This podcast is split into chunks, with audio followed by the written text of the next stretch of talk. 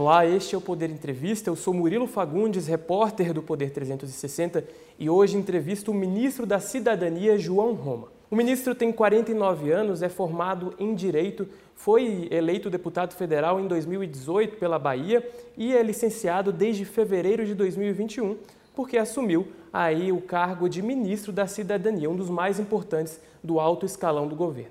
Ministro, muito obrigado pela entrevista.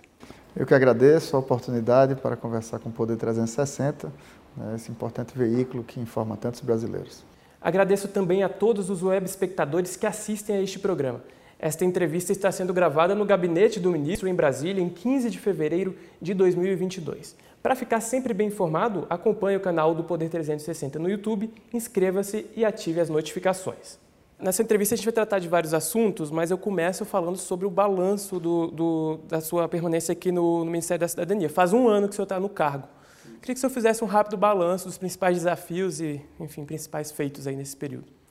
Um ano que estou aqui no cargo como Ministério da Cidadania, mas parece que foram dez anos.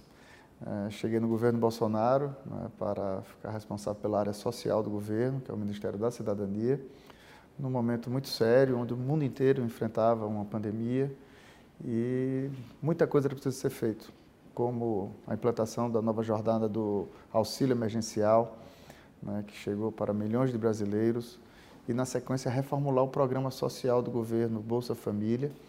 E hoje nós conseguimos lançar o Auxílio Brasil, novo programa permanente de transferência de renda, que chega para uma quantidade maior de brasileiros, num ticket médio maior, mas antes de tudo, num novo formato, interligando políticas públicas e indo além de uma rede de proteção social para uma rede, de, para uma rede que possa efetivamente fazer a transformação social, para que a gente consiga, sim, buscar a emancipação do cidadão, para que ele encontre no Estado um parceiro, para que ele consiga superar a condição de pobreza e melhorar né, o seu protagonismo na sociedade, conquistando mais qualidade de vida para a sua família.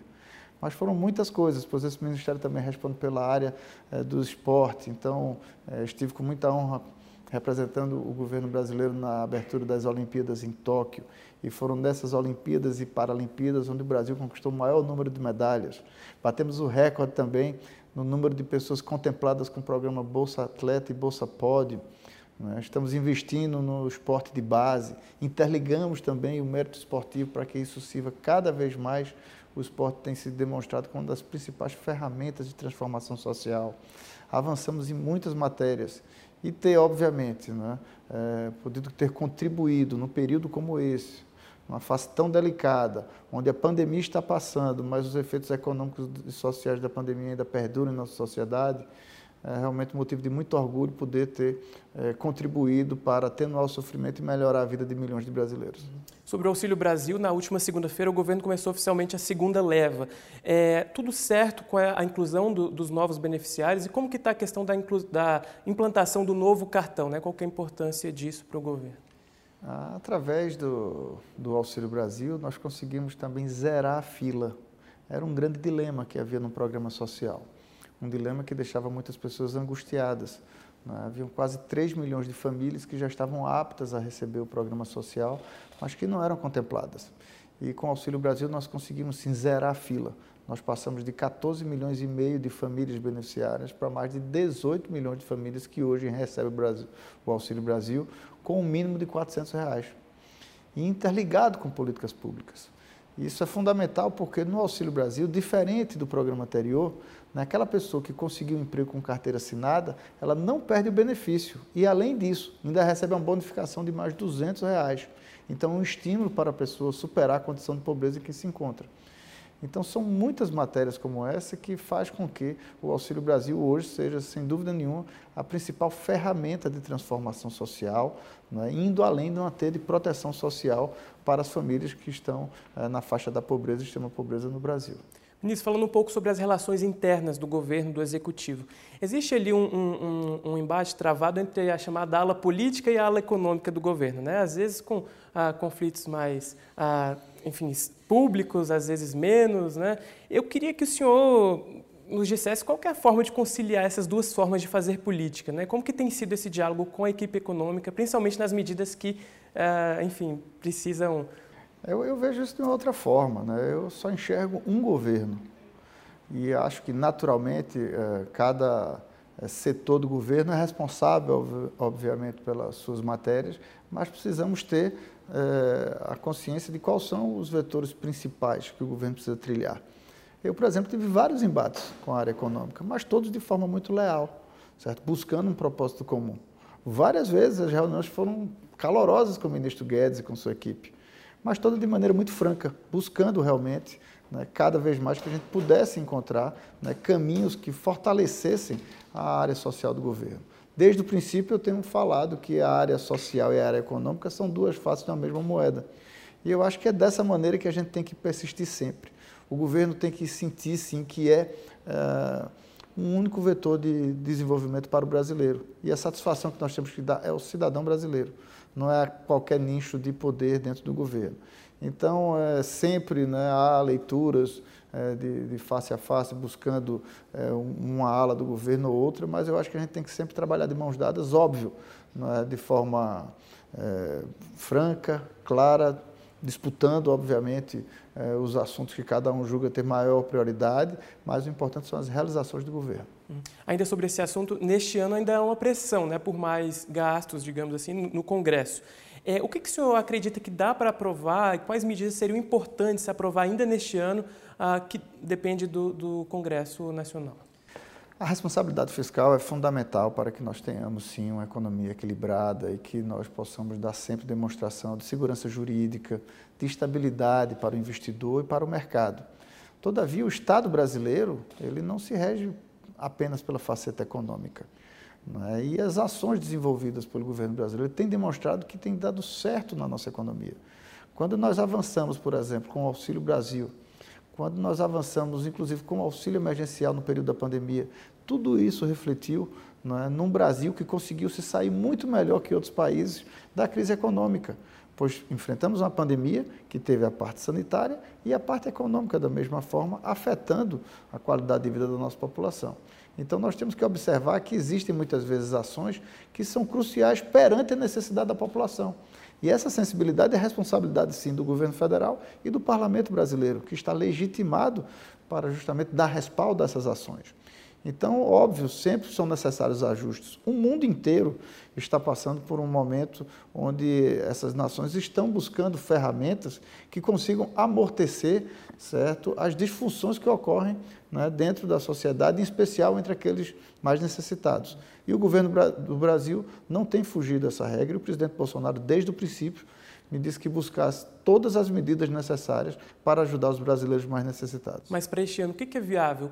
Quais medidas? Eu queria que o senhor citasse algumas. Olha, busca-se medidas justamente que, que façam equalizar a questão do preço dos combustíveis.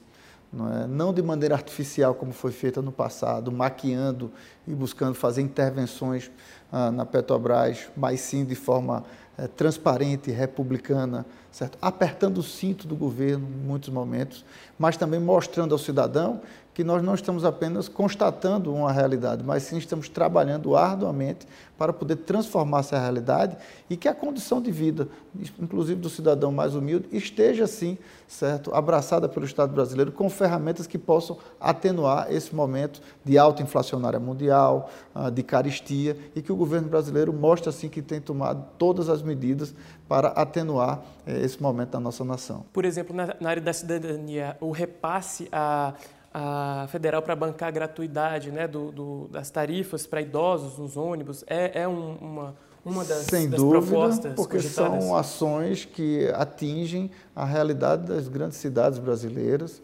Nós temos sim dilemas com o transporte público, dilemas que começaram inclusive lá atrás, no governo Dilma, onde o Brasil praticamente parou.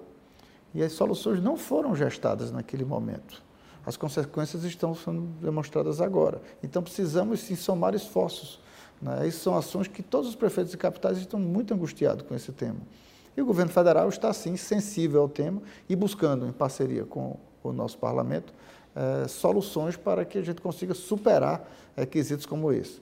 Gratuidade na passagem de ônibus, né, poder avançar na questão do auxílio gás para uma quantidade maior de famílias brasileiras. Hoje, 5 milhões e meio de famílias recebem auxílio gás.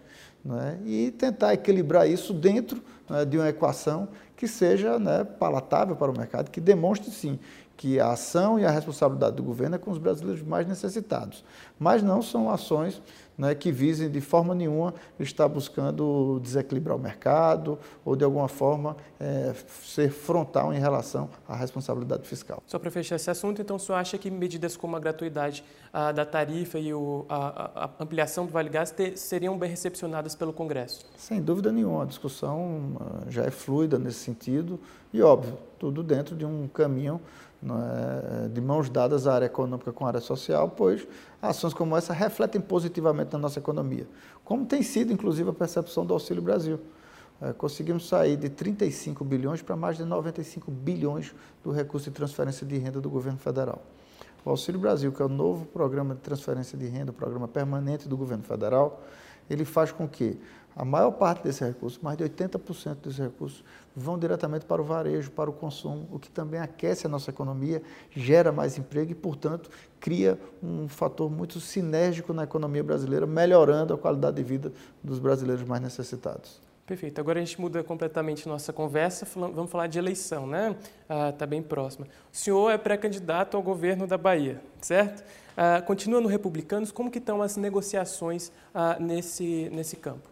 Eu continuo no Republicanos, eu fui deputado eleito pelo partido e tenho ajudado bastante, né, em sintonia com toda a nossa executiva, o fortalecimento do Republicanos como um partido que tem ocupado um espectro né, e tendo sido percebido pela sociedade brasileira, né, pelo valor dos seus quadros, pelas propostas, pela, pela coesão que o partido tem marchado e nós estamos trabalhando internamente justamente para ver eh, os melhores caminhos e como o Republicanos pode, de fato, responder melhor à nossa sociedade. O, como eu me transformei no ministro eh, do governo Bolsonaro, que representa, portanto, Republicanos, com o aval do partido, nós estamos buscando o melhor caminho, inclusive para o Estado da Bahia, mas, antes de tudo, dentro da política nacional, como nós eh, poderemos contribuir né, para o avanço do Brasil em pautas que são é, fundamentais para nós. Hoje, Jacques Wagner e a CM Neto aparecem ali né, em lugares importantes como players ali para disputa né, uh, pelo governo da Bahia. O senhor acredita numa virada com a entrada do senhor nesse jogo? Uh, qual que é a sua análise neste momento? Eu verifico que nós teremos uma eleição muito polarizada nesse ano 2022. Naturalmente, você terá uma polarização entre o PT e Bolsonaro. Uh, a população brasileira, uh, durante o processo eleitoral, vai verificar de fato qual é o Brasil que nós queremos e também, o que talvez seja mais importante, qual é o Brasil que nós não queremos. É? Eu acho que a população brasileira não quer voltar a um período onde nós tínhamos vergonha ah, das atitudes do governo brasileiro.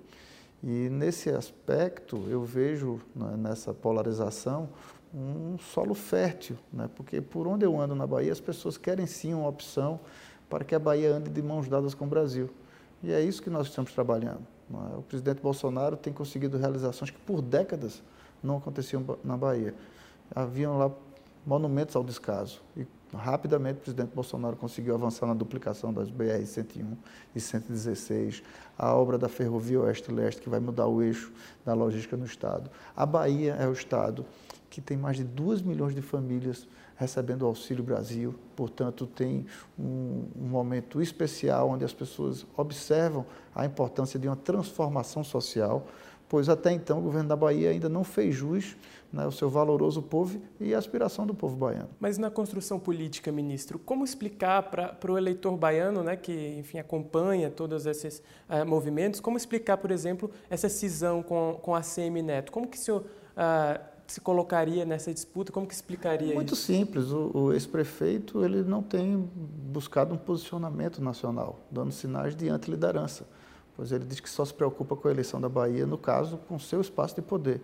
E eu estou representando é, uma Bahia de mãos dadas com o Brasil, ao lado do presidente Bolsonaro, né, fazendo as coisas que eu acredito, transformando a realidade do nosso povo mais sofrido e fazendo ir adiante né, todas as potencialidades que um estado como a Bahia tem. E não adianta você ver o Brasil andando para um lado e a Bahia remando para outro lado. Então nós precisamos sim buscar unir o povo baiano em prol né, de um propósito nesses 200 anos da independência do nosso Brasil, né, conquistar novamente a nossa independência e seguir de mãos dadas com o Brasil. Sobre o Republicanos, há quem diga, alguns congressistas, enfim, que se o presidente Bolsonaro não decolar nas pesquisas, há a chance de o partido ah, pular fora do barco, buscar neutralidade. O que, que o senhor diz sobre isso? Acredita que isso pode acontecer? Acho que o Republicanos é um dos principais players nacionais, ele tem acompanhado e sendo protagonista do governo Bolsonaro durante todo esse período e, mais do que tudo, eu confio muito na condução do nosso partido. O presidente Marco Pereira, ele é, tem sido um dos melhores dirigentes partidários do Brasil, né, agido com muita retidão e o nosso partido, como eu lhe disse, ele está muito vinculado a bandeiras que são muito caras para nós. Então, nós saberemos sim apontar para a sociedade brasileira qual país que nós queremos. Ministro, agora sobre o plano nacional, ah, na última semana ficou muito marcada ali aquela guerra de narrativas entre o ex-presidente Lula e o presidente Bolsonaro sobre a, a transposição do Rio São Francisco. Né? Ah, o PT disse que foi responsável por mais de 80% das obras, o presidente Bolsonaro inaugurou as obras. O senhor acha que isso vai ter trazido muito para essa disputa eleitoral? Como espero que, que seja, espero que seja, porque é o momento justamente de mostrar para a população brasileira como cada um procede. O PT passou mais de 14 anos, não conseguiu dar cabo da obra, né? concluiu talvez 15%. Né? Os números estão com o Ministério do Desenvolvimento Regional, gastou muito mais do que o orçamento previa. E em três anos o presidente Bolsonaro conseguiu avançar com as obras e, para acabar com a conversa, a água chegou, o que mostra efetivamente a efetividade né, de uma ação transformadora para o Nordeste brasileiro. Por fim, deixa de ter tapinha nas costas, deixa de ter promessa, deixa de ter enrolação e o povo nordestino viu a água chegando. E quem conseguiu protagonizar isso foi o governo Bolsonaro. Para fechar nossa entrevista, ministro, uh, o senhor, se sair candidato ao governo, deixa o Ministério da Cidadania agora, nos primeiros meses deste ano. Como que fica o Ministério depois? É, quais serão as principais responsabilidades para esse este fim de ano? Isso já se articula para isso, para, é, enfim, deixar o Ministério né, depois que sair? Sem dúvida, estou preparado. Né? O, o cargo de ministro é um cargo, por definição, do presidente da República, né? mas eu fico muito feliz com tudo que né, foi feito durante esse período. Né? Eu entrego um ministério mais robusto, com um dos maiores orçamentos da esplanada, né? um fortalecimento, praticamente triplicamos os recursos né, do programa de transferência de renda do governo federal, avançamos em várias matérias, desde o quesito dos esportes, onde fortalecemos o esporte de base, né, participamos de uma Olimpíada e Paralimpíada com o maior número de medalhas, batemos recorde também com o Bolsa Atleta e o Bolsa Pódio para mais de 7 mil atletas brasileiros. Então são muitos legados né, que me deixam muito feliz e orgulhoso desse período aqui no Ministério da Cidadania, né, onde nós entregamos um ministério muito mais estruturado, muito mais capacitado e mais efetivo, fazendo a diferença na vida de cada brasileiro.